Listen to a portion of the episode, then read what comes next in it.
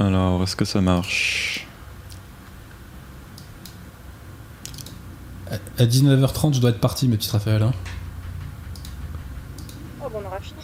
Ouais.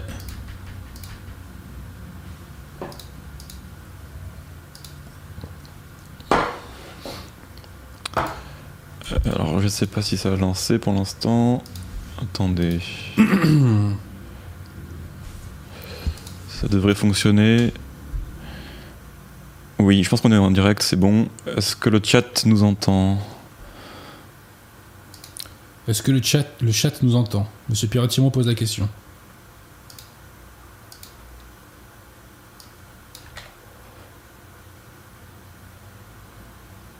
Je pense que c'est bon. Alors nous voilà donc euh, en deuxième partie d'émission avec euh, Raphaël Auclair. Tu m'entends toujours Raphaël? Oui, très bien, bonsoir à tous.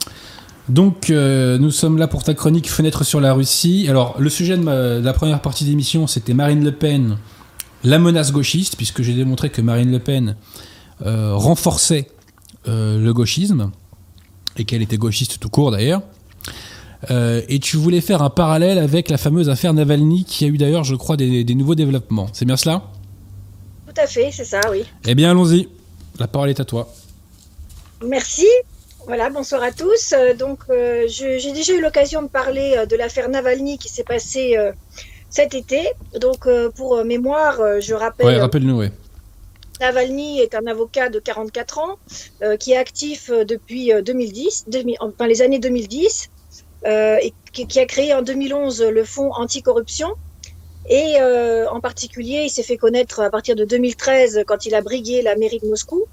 Alors il faut dire que c'est vraiment le chouchou des médias atlantistes euh, qui le voient comme euh, voilà l'opposant euh, martyr euh, de tout le temps persécuté par Poutine.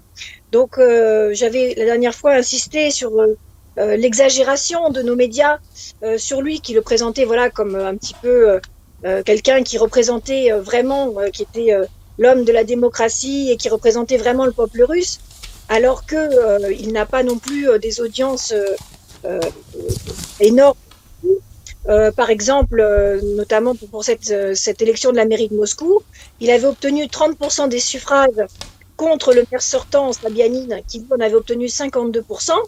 Bon, ce qui en soi n'est pas mal, mais il faut quand même nuancer en disant que la participation était de 30%. Donc 30% de 30%, finalement, ça Nuance de représente pas taille. Nuance de taille. voilà.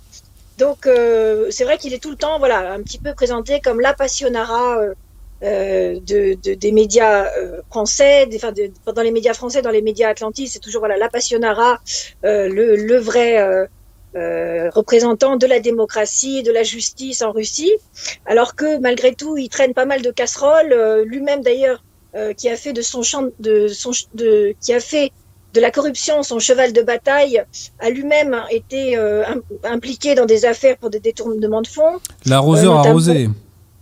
Ah, c'est ça. Bon, J'aime bien la euh, celle-là. Voilà, c'est ça, avant de. Oui. Donc, euh, voilà, donc il n'est pas non plus euh, blanc comme neige. Euh, et il y a voilà, cette exagération, toujours dans les médias européens, mais également de, selon l'Union européenne ou la CEDH. voilà, il le présente tout le temps comme l'opposant martyr qui, qui fait figure de, de chevalier blanc contre le méchant Poutine. Donc c'est un petit peu voilà cette mise en scène qui fonctionne. Donc, euh, au sujet de l'affaire Navalny, je vais euh, revenir dessus brièvement, même si j'en avais déjà parlé au mois de septembre. Donc, le 20 août euh, dernier, il a été victime d'un malaise dans un vol entre la Sibérie et Moscou. Ensuite, après cela, il a passé deux jours dans un hôpital russe. Et ensuite, il a été, une fois que son état s'est stabilisé, parce qu'il était dans un état très sérieux, une fois que son état s'est stabilisé, euh, il a été euh, expatrié, enfin exfiltré en Allemagne, à l'hôpital de la Charité, où il a été soigné. Euh, donc cet événement a, produit une véritable crise diplomatique puisque les médecins qui l'ont examiné en Allemagne ont, ont- annoncé qu'ils avaient trouvé des traces de Novichok, donc qui est le poison, on s'en souvient, qui avait, util- qui avait été, qui aurait été utilisé contre euh, les espions russes réfugiés en Angleterre, une fois de plus. Donc, euh, ça portait d'une certaine manière la signature des services. De c'est bien connu que, que, les tueurs à gages, d'ailleurs, quand ils opèrent, laissent toujours leur carte de visite derrière eux. Hein. C'est bien connu. Hein. C'était exactement une sorte de carte de visite chimique. Ça, ça, ça, a vraiment créé une, comme l'avait fait l'affaire Skripal, donc en 2018, où on se rappelle donc de un agent enfin deux, deux, personnes, un agent et un ex-agent euh, soviétique et sa fille avaient été euh, empoisonnés et en avaient réchappé. Et ça avait euh, créé euh, des renvois de, de personnel diplomatique à travers voilà, la Russie et aussi en Europe. Donc toutes les chancelleries avaient fait euh, comme ça un jeu de, euh, de, de, de, chaises musicales et euh, il se repasse, il s'est repassé la même chose à la suite. Donc en mois d'août, à la suite de cet incident qui a touché Navalny. et donc et surtout, ce qui est très intéressant, c'est que ça s'est passé en Allemagne au moment même où l'Allemagne envisageait sérieusement de de, donner le dernier, enfin de se lancer dans les derniers, euh, de donner vraiment son accord définitif pour le, Nord Stream, donc euh, le, gazoduc qui doit passer euh, sous la mer Baltique de la Russie et notamment jusqu'en Allemagne, qui est un projet qui est absolument le cauchemar des Américains et des Anglo-Saxons. Et comme par hasard, ça, ça, ça explose. Enfin, cette affaire a éclaté à ce moment-là. Et comme par hasard, il a été très vite question que en représailles, euh, Merkel renonce à ce, à ce projet. Ce qu'elle n'a pas fait, elle a, elle a menacé de le faire, mais elle ne l'a pas fait parce que les Allemands n'en ont pas du tout envie. C'est un projet euh, dans lequel ils ont beaucoup d'intérêt. L'argent n'a pas d'odeur finalement. Voilà, tout à fait. Et donc, euh, comme on voit, c'est un, euh, c'est un personnage Navalny qui est un petit peu comme ça une, une un pion sur l'échiquier qui a quand même voilà, qui, qui, peut entraîner euh, pas mal de modifications, pas mal de, de, conséquences euh, aussi bien sur le plan politique, économique. Euh, voilà, et il se trouve que euh, ce pion s'est à nouveau euh, manifesté il y a très peu de temps, donc le 21 décembre, puisque il a annoncé connaître qui étaient ces assassins. il a fait une vidéo où il a communiqué un, une, une conversation avec euh, un membre des services de sécurité euh, russes, c'est-à-dire donc il, il annonce l'avoir piégé. Donc euh, la vidéo, euh, donc dans la vidéo, il se fait passer pour un très haut gradé dans les services de sécu sécurité russes. Donc euh, pour, pour, information, c'est le, il a dit qu'il était le collaborateur de Patrouchev, qui est le chef du Conseil de sécurité. Il, il est imitateur russe. alors Navalny, il imite les voix, c'est ça Il est, ah, il est très doué, il est très très doué. C'est le Didier Gustin de la politique russe, d'accord. ou, ou, Nicolas Canteloup. Et donc, euh, il, s'est fait passer et voilà, de fil en aiguille, sous le prétexte d'écrire un, rapport sur une pseudo-opération euh, qui visait à son propre assassinat, il a réussi à faire reconnaître à, ce, à ce, cet employé euh, du FSB, donc des services secrets russes, qu'il y avait bien eu cette opération à reconnaître cette opération et à reconnaître qu'elle avait été un échec, qu'ils n'avaient pas réussi à l'empoisonner euh, comme c'était prévu. Voilà, donc à nouveau, euh, il y a eu euh, des grandes polémiques dans les médias, certains disant que c'était, tout était bidon, que tout avait été fait de de pièces, monté de toutes pièces. Moi, c'est ma conviction aussi parce que, enfin, je veux dire, moi aussi, si je veux, je peux très bien bah, téléphoner à Adrien et puis euh, lui faire avouer que qu'il n'est pas du tout un agent euh, secret et lui faire avouer que telle opération. Ah ouais, mais euh, attention, il faut que tu sois très bonne imitatrice hein, pour ça. Il faut que tu ah sois bah, très bonne, il faut que tu sois très, du niveau de Didier Gustin au moins. Hein. Voilà, bah, bon, ça peut, ça peut s'arranger. Bon, moi ou quelqu'un d'autre, hein, mais c'est pour dire qu'en soi. Alors donc dans cette vidéo, Navalny euh, donc raconte euh, aux téléspectateurs, c'est bon, j'ai fait. Finalement, il, il, fait une vidéo qui n'a guère de valeur. Enfin, comme n'importe quel YouTuber ou influenceur ferait sa vidéo, euh, ça n'a pas du tout. Euh, enfin, c'est pas du tout une, une vérité d'évangile. Hein. Il, il, raconte son histoire, euh, qui est pas mal ficelée, où, où, il met en cause pas mal de personnages qui auraient voyagé comme par hasard les mêmes jours que lui, euh, qui ont les mêmes initiales que d'autres employés de sécurité. Enfin, il fait tout un micmac euh, à vrai dire, c'est pas facile à suivre, mais où il montre que en fait tout tout était planifié depuis le début, que tout tout vient de Poutine où il accuse directement Poutine et que c'est bien sûr Poutine et les services de sécurité. C'est une théorie du complot alors. C'est une théorie du complot. Ah, il est complètement complotiste. oui, c'est avoué. Complètement complotiste. Donc voilà, voilà où, on, en est. Évidemment, dans les médias russes, euh, notamment Salaviov, qui est un, bon, qui est un des, un peu le, euh, avec qui on pourrait le comparer, peut-être euh, Jean-Pierre Pernaud ou Julien Courbet, enfin bon, ah, du lourd, un petit peu des, des, grands, des grands penseurs.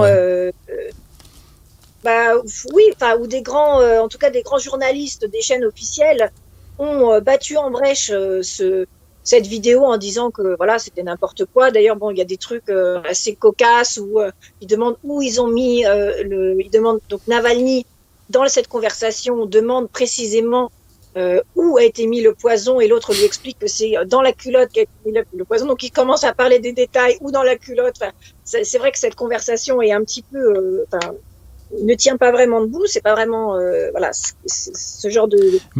Pas, mais, pas très, mais tout ça me rappelle l'affaire Dreyfus. Hein. Tout ça me rappelle les farces de l'affaire Dreyfus, hein, où il y a le, où il y a le, le, truc. Le, oui, le truc totalement extravagant qui arrive pile poil au bon moment, parfaitement calibré, enfin tu vois. Ouais, ouais, c'est une très très bon, oui, c'est un bon parallèle, j'ai pas pensé, mais on est, dedans. Ce sont des farces. Euh, ce sont des farces. Et la preuve que c'est une farce, c'est qu'il a eu recours, semble-t-il, à un imitateur. Donc, donc voilà, c'est la preuve que c'est une farce. Oui, c'est ça, où il y a des personnages qui sont euh, convoqués, qui apparaissent, qui disparaissent, sans qu'on voit trop le lien.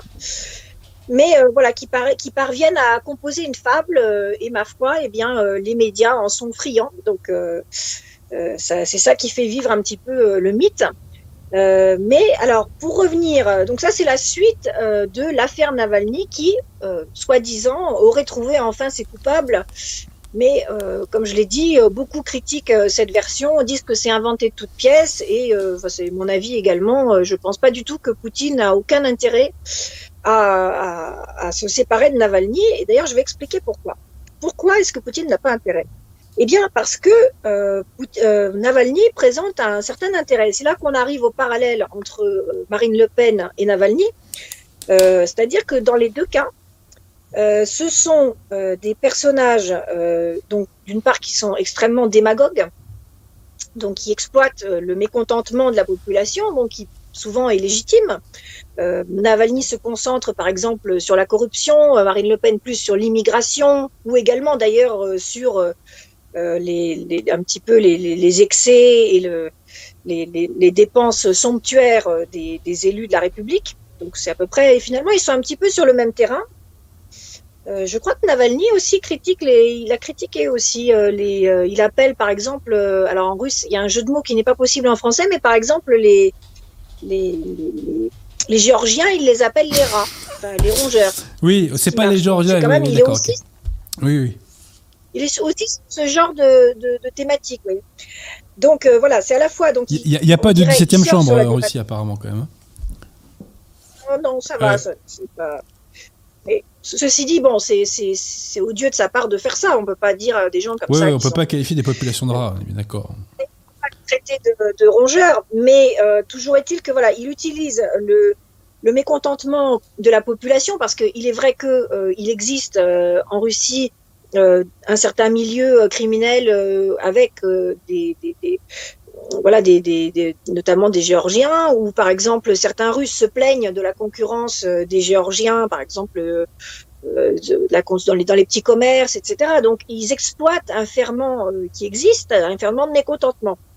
tout comme Marine Le Pen le fait quand elle utilise l'insécurité, qui aussi est une réalité, mais voilà, elle le reprend dans ses discours pour concentrer sur elle l'attention, pour concentrer les espérances, mais et c'est aussi le cas euh, de Navalny, euh, bien évidemment, euh, tout, leur discours ne reste que des discours, ne reste que des incantations et ils ne font strictement rien.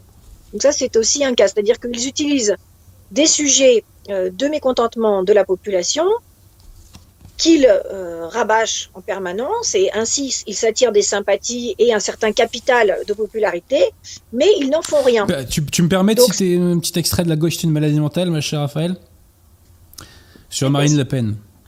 En sa qualité de présidentiable et par son refus de mettre les coups de grâce attendus par ceux qui espèrent en elle, Marine Le Pen canalise les forces de résistance pour au final les rendre inoffensives. Les historiens nous apprendront si elle était atterrante d'impéritie ou si elle jouait un rôle pervers. Au bout du compte, le résultat est toujours le même. L'action, les efforts et les sacrifices de millions de Français de bonne volonté sont sabotés. Voilà. Pardonne-moi, je t'ai coupé. Ça peut, ça peut tout à fait. Euh, non, mais ça s'insère parfaitement dans, dans cet exemple, puisque euh, c'est exactement le rôle de Navalny. Pour, le, pour son cas, je dirais euh, ouvertement que lui, il a un rôle, je ne sais pas si c'est pervers, mais en tout cas, un rôle sournois et il joue. Oui, oui, un trouble. Et voilà. Donc, c'est certain que lui, il utilise ce mécontentement pour s'attirer voilà, la sympathie, mais pour ne rien faire. Et donc, à ce titre, euh, les deux, Le Pen et Navalny, peuvent parfaitement être euh, qualifiés d'opposition systémique. C'est-à-dire que ce sont des oppositions qui sont le pur produit hmm. du système sacré. Et on l'a très bien vu avec les Gilets jaunes, puisque Marine Le Pen n'a pas bougé le petit doigt alors, alors que vraiment euh, le peuple était dans la rue. Elle n'a pas bougé le petit doigt, elle n'a à aucun moment essayé d'organiser cette opposition. Et c'est ça qui c'était aussi un des grands enseignements des Gilets jaunes, c'est qu'on s'est très bien rendu compte que toute cette opposition euh, euh, cathodique qu'on trouve euh, voilà, sur Internet, c'était du vent et elle n'était, elle n'existait pas en dehors du paradigme des, des, discours et du périmètre. c'est vrai pour Marine hmm. Le Pen. Moi, je, suis convaincue que c'est vrai aussi pour Zemmour. ils, ce sont des gens qui sont absolument inoffensifs pour le système. D'ailleurs, on sait très bien que, d'une certaine manière, euh, plein de mémoires le disent, euh, Jean-Marie Le Pen euh, a été a été vraiment comment promu par Mitterrand, a été mis en avant parce que c'était dans une stratégie qui comptait faire échec à la droite molle de Chirac, de, Giscard, etc. Donc il y a eu clairement dès les origines des mouvements entre guillemets patriotes une alliance assez diabolique, il faut le dire, entre le pouvoir et euh, ceux qui jouaient le rôle euh, de, la, cause du peuple de certaine manière. Donc du coup, tout le monde était content. Le pouvoir, euh, enfin le peuple entendait des, ses revendications défendues et le pouvoir pouvait continuer à faire ce qu'il voulait puisque voilà, il y avait un guignol qui était là pour amuser la galerie et mais qui ne ferait jamais rien. Et c'est exactement ce qui s'est passé. Donc ça permet euh, et, et, et ce que, tout ce que je dis peut être très facilement vérifié. Pourquoi? Tout simplement parce que euh, tous ces soi-disant euh, opposants ont toujours bénéficié d'une immense clémence et bienveillance de la part du pouvoir. Ne serait-ce que, bah, par exemple, Navalny, comme je l'ai dit, il a été sérieusement accusé de détournement de fonds, il a extorqué de l'argent à des gens, enfin, il a fait toutes sortes de montages financiers qui, qui, ne lui ont jamais rien valu. Hmm même Marine Le Pen, euh, c'est pas très très clair non plus les finances du FN. Bon, finalement, personne n'est allé en prison. Bon, ils, arrivent toujours à retomber sur leurs pattes.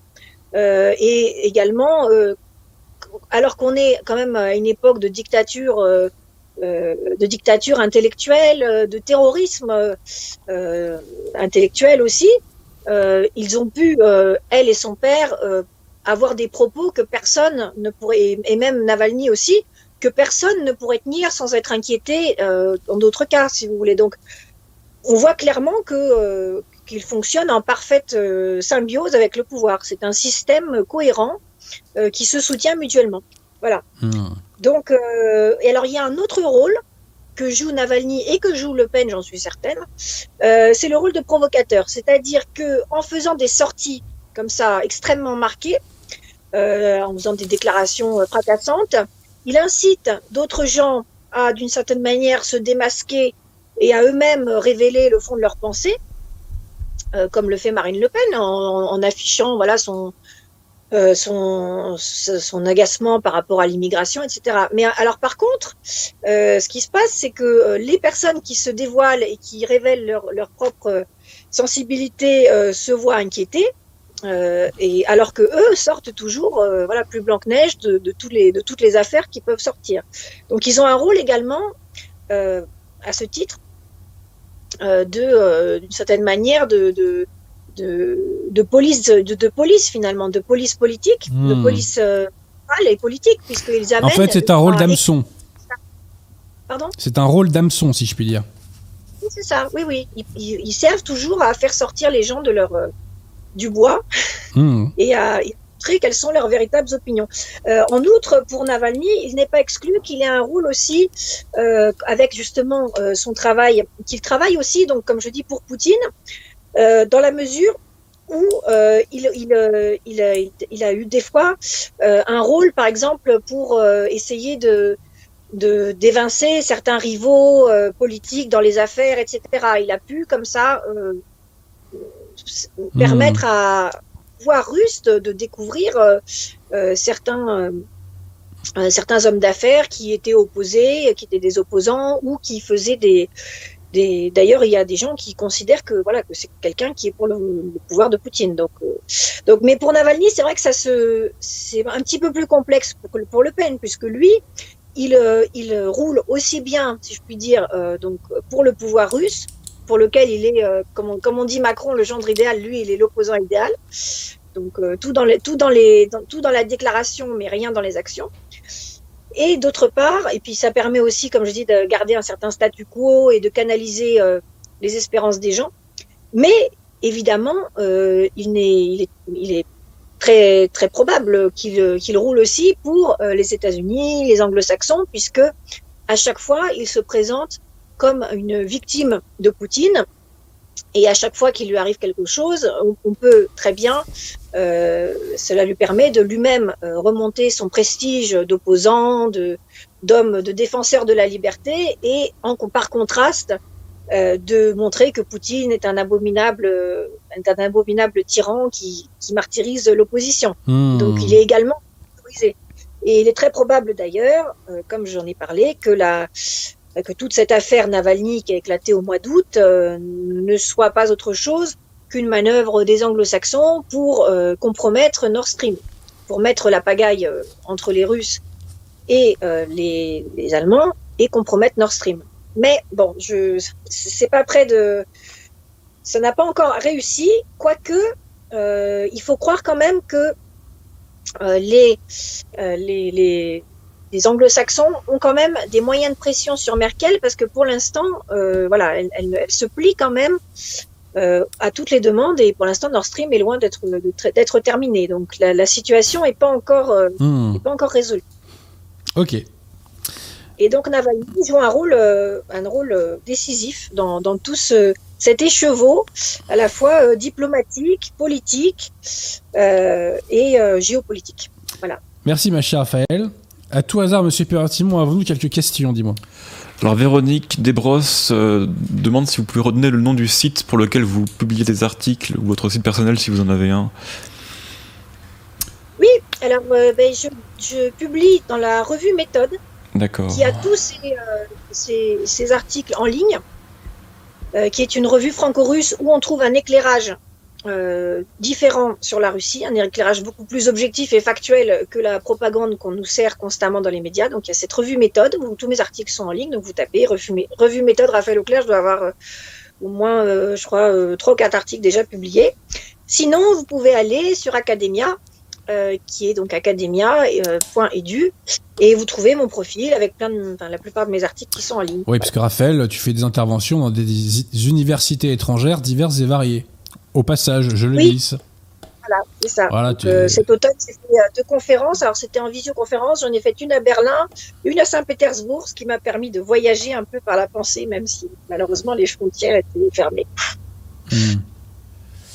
Alors, une question d'Adrien de Tirmont. Avons-nous entendu Raphaël sur la Biélorussie? Sinon, pense-t-elle, comme le Figaro, que la Russie est la grande gagnante des événements? Quels événements Est-ce que tu as creusé le dossier biélorusse, euh, Raphaël?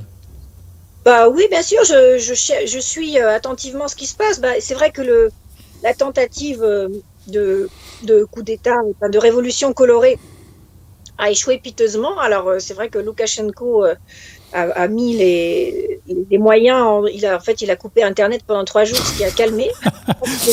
ah, c'est beau ça. Ils aiment bien les gars qui ont peur de rien comme ça ça calme, oui. Donc du coup, il a, ça a empêché à tous les mouvements euh, euh, de Facebook, réseaux sociaux, de coordonner euh, et de, bah, de, manipuler des petits groupes pour faire une opposition. et c'est vrai que bah, forcément, la, Biélorussie, du coup, par la, par, la, force des choses, étant donné qu'elle ne s'agrège pas à l'Union européenne, eh bien, par la force des choses, par inertie, elle, se rapproche nécessairement de, la Russie. Hmm. Euh, je voudrais juste remarquer qu'il y a un article qui est sorti il n'y a pas très longtemps, alors je ne me rappelle plus euh, le, exactement, mais en gros, euh, il s'est avéré que la, parce qu'on parle tout le temps des révolutions de couleur qui, qui sont censées apporter démocratie et prospérité. il se trouve que Kiev donc qui a donc subi euh, la, révolution, enfin le, coup d'État à Kiev, euh, le coup d'État euh, de, de, 2014 à Kiev, et le changement de régime, maintenant est devenu non seulement plus pauvre que la Crimée, que la Russie, que la Russie a réussi à, à préserver, mais même plus pauvre que le plus pauvre département russe. Donc le Kiev a vraiment fait une plongée économique depuis qu'il est, euh, depuis qu'il est passé euh, sous, euh, hmm. sous, le, sous l'étendard Union européenne. Ça, ça leur a pas apporté bonheur. C'est un désaveu cinglant de, de ce que peut donner l'Union européenne, mais je pense que nous, on s'en était déjà rendu compte avant eux, que c'est plutôt la tiers-mondisation de l'Union européenne.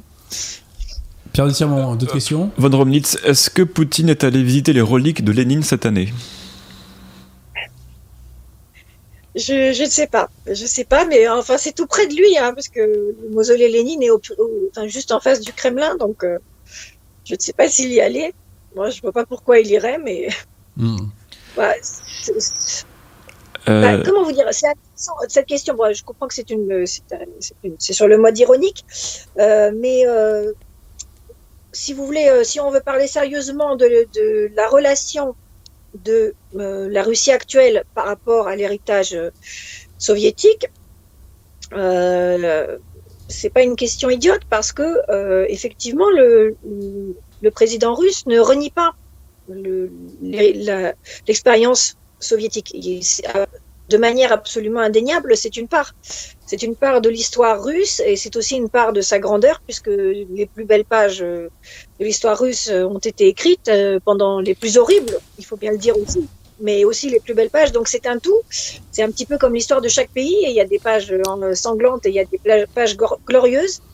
Donc je ne sais pas s'il allait voir Lénine, mais ce qui est sûr, c'est que il ne, il n'a pas de, il n'a pas de, comment dirais-je, il pourrait très bien le faire. Mm. Voilà, il l'a il peut-être fait, il, peut très bien le faire. Il n'a pas de, il n'y a pas d'antagonisme puisqu'il se situe dans la continuité de l'histoire euh, russe. Et si vous voulez, pour quelqu'un euh, qui connaît bien euh, l'histoire russe du XXe siècle, et qui a vécu en Russie comme moi, Poutine est absolument enfin, soviétique jusqu'au bout des doigts. C'est vraiment un soviétique dans toute sa manière, dans tout son mode de vie, dans ses valeurs. C'est quelqu'un qui est extrêmement soviétique. C'est un pur produit du système soviétique. Et d'ailleurs, dans les années 70, il y avait une série qui s'appelait Les 20 moments du printemps, que l'on peut voir euh, facilement sur YouTube avec une bonne traduction française, qui est, je crois qu'il y a une douzaine d'épisodes très très bonne série, 20 moments de printemps,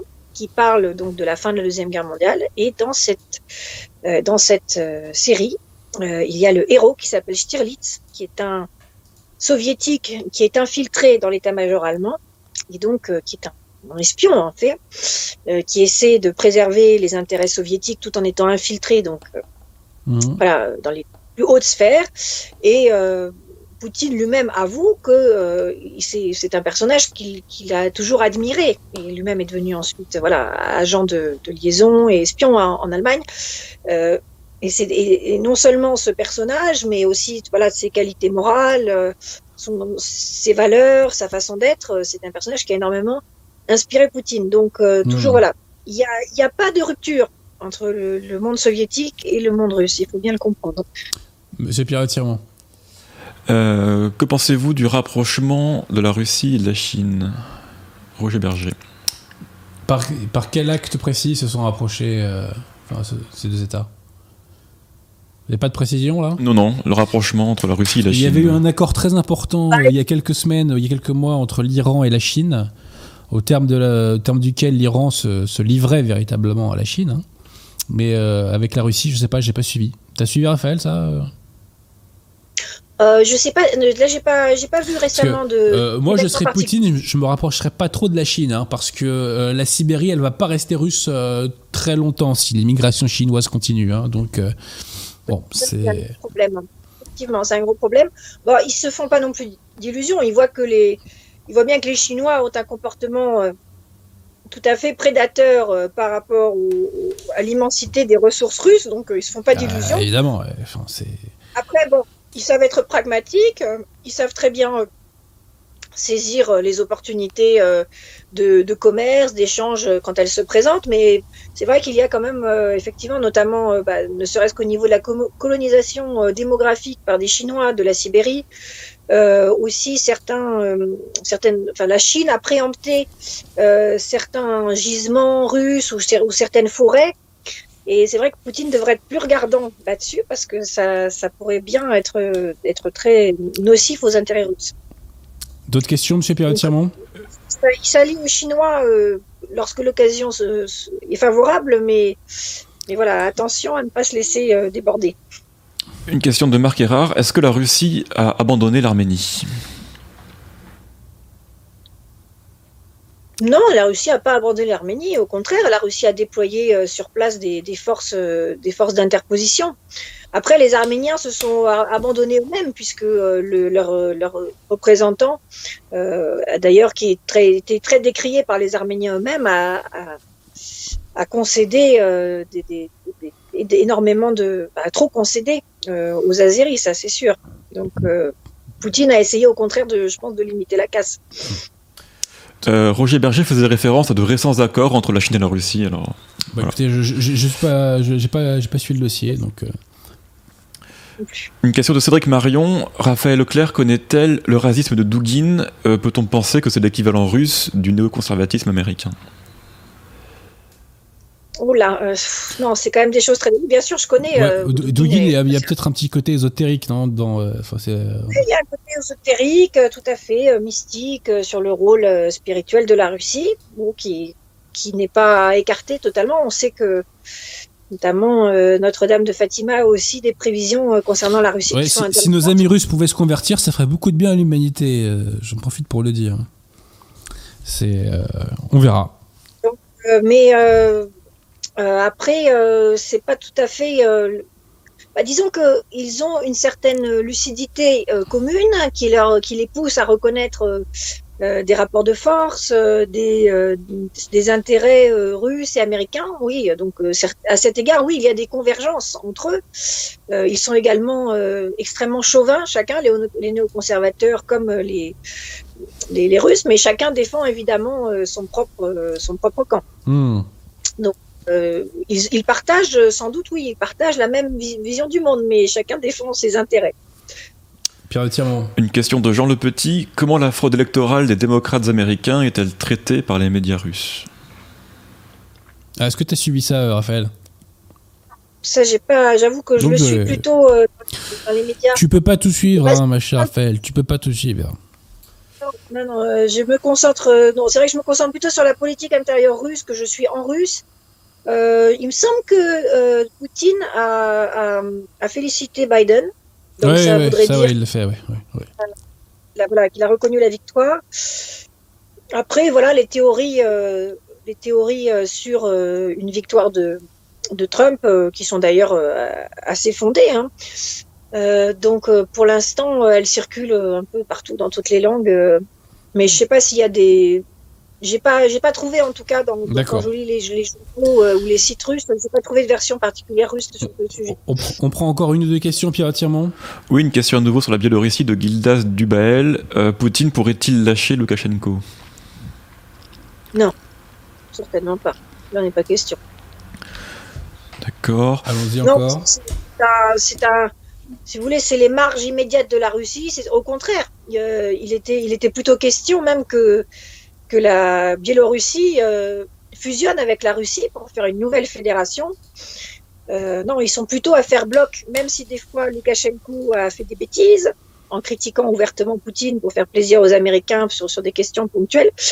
Euh, voilà, il s'est fait un peu taper sur les doigts après, mais non, l'idée vraiment, c'est de garder déjà qu'ils ont perdu l'Ukraine. Hmm. ils veulent surtout pas perdre la Biélorussie, non Ça, c'est il en est hors de question. Une question, vous avez déjà répondu à la question, mais je peux la reposer pour une synthèse peut-être de Adam Noukast. Euh, pensez-vous, comme Stratpol, que Navalny est le Marine Le Pen russe, sous-entendu la meilleure opposition possible? On a déjà répondu à ça, je pense, hein, Raphaël. Hein. Bah, oui, on a dit que c'était le Marine Le Pen russe, mais que c'est une fausse opposition, que c'est une catastrophe. C'est un faux nez, c'est une opposition hmm. euh, rêvée pour le pouvoir, donc qui lui donne la réplique une opposition de pacotille qui lui donne la réplique euh, sans, sans, sans, jamais le menacer directement. Mais oui, je suis d'accord avec Stratpol pour dire que il joue un rôle euh, inutile et, et d'ailleurs un rôle très nocif, tous les deux. Hmm. Dernière question de Nicolas de Marchenoir. Qui sera le successeur de Poutine Ah, question à 10 000 dollars. Ah, je ne suis pas comme, comment c'est, la, voyante dans Eulalie ou je, connais Elisabeth Tessier, non C'est pas ça la voyante euh La voyante euh, dans l'affaire Dreyfus. ah, Léonie, Léonie, Léonie, ouais. Ah, Léonie, Ah, bah non, ouais, t'es pas Léonie. Bah, déjà, comme vous le savez, grâce à la Constitution, il, va, il peut théoriquement rester jusqu'en 2036. Après. Ah, bah pourquoi se priver Pourquoi se priver, effectivement, oui. Bah, s'il peut le faire. bon, après. Attends, il n'y avait pas de rumeurs comme quoi il était malade, Poutine? Oui, il y avait des rumeurs, mais c'est bah, comme par hasard, elles étaient répandues par, par quelqu'un qui ne lui veut pas que du bien, qui était euh, clairement euh, pro-occidental. Euh, donc c'était des rumeurs, des calomnies. Hmm. Voilà. Mais bon, moi je le verrais bien choisir parmi, bah, parmi les, les technocrates qu'il a dans son administration, parmi ou soit des, des oligarques qui ont voilà. Mais bah, voilà, ceci dit, s'il est là jusqu'à 2036, bref. Voilà quoi. Jusqu'à 2036. Disons qu'il voilà, il se, laisse du temps. Il a sécurisé euh, beaucoup de choses. Il a sécurisé le, la Constitution hmm. pour que justement il fasse passer une révolution orange. Mais je pense qu'il passera le pouvoir avant 2036 parce que hmm. sinon là, il serait mieux. Ok. Bon, bah écoutez, on va s'arrêter là. Euh, je te remercie, ma chère Raphaël. Euh, on se retrouvera pour le mois prochain. Et euh, Monsieur Pierre Tirmont, euh, bah, écoutez, euh, je vous remercie également. Donc Raphaël, je vous dis à très bientôt. À très bientôt et meilleurs vœux à tous. Allez, salut. Au revoir. Bonne soirée. Je remercie bien entendu au terme de l'émission. Et ma foi, n'hésitez pas à faire preuve de curiosité et à vous intéresser à l'Apocalypse de Saint Jean du révérend père Sylvester Berry, traduit par Guillaume Van un camarade de lutte. Voilà. Je vous dis donc à très bientôt.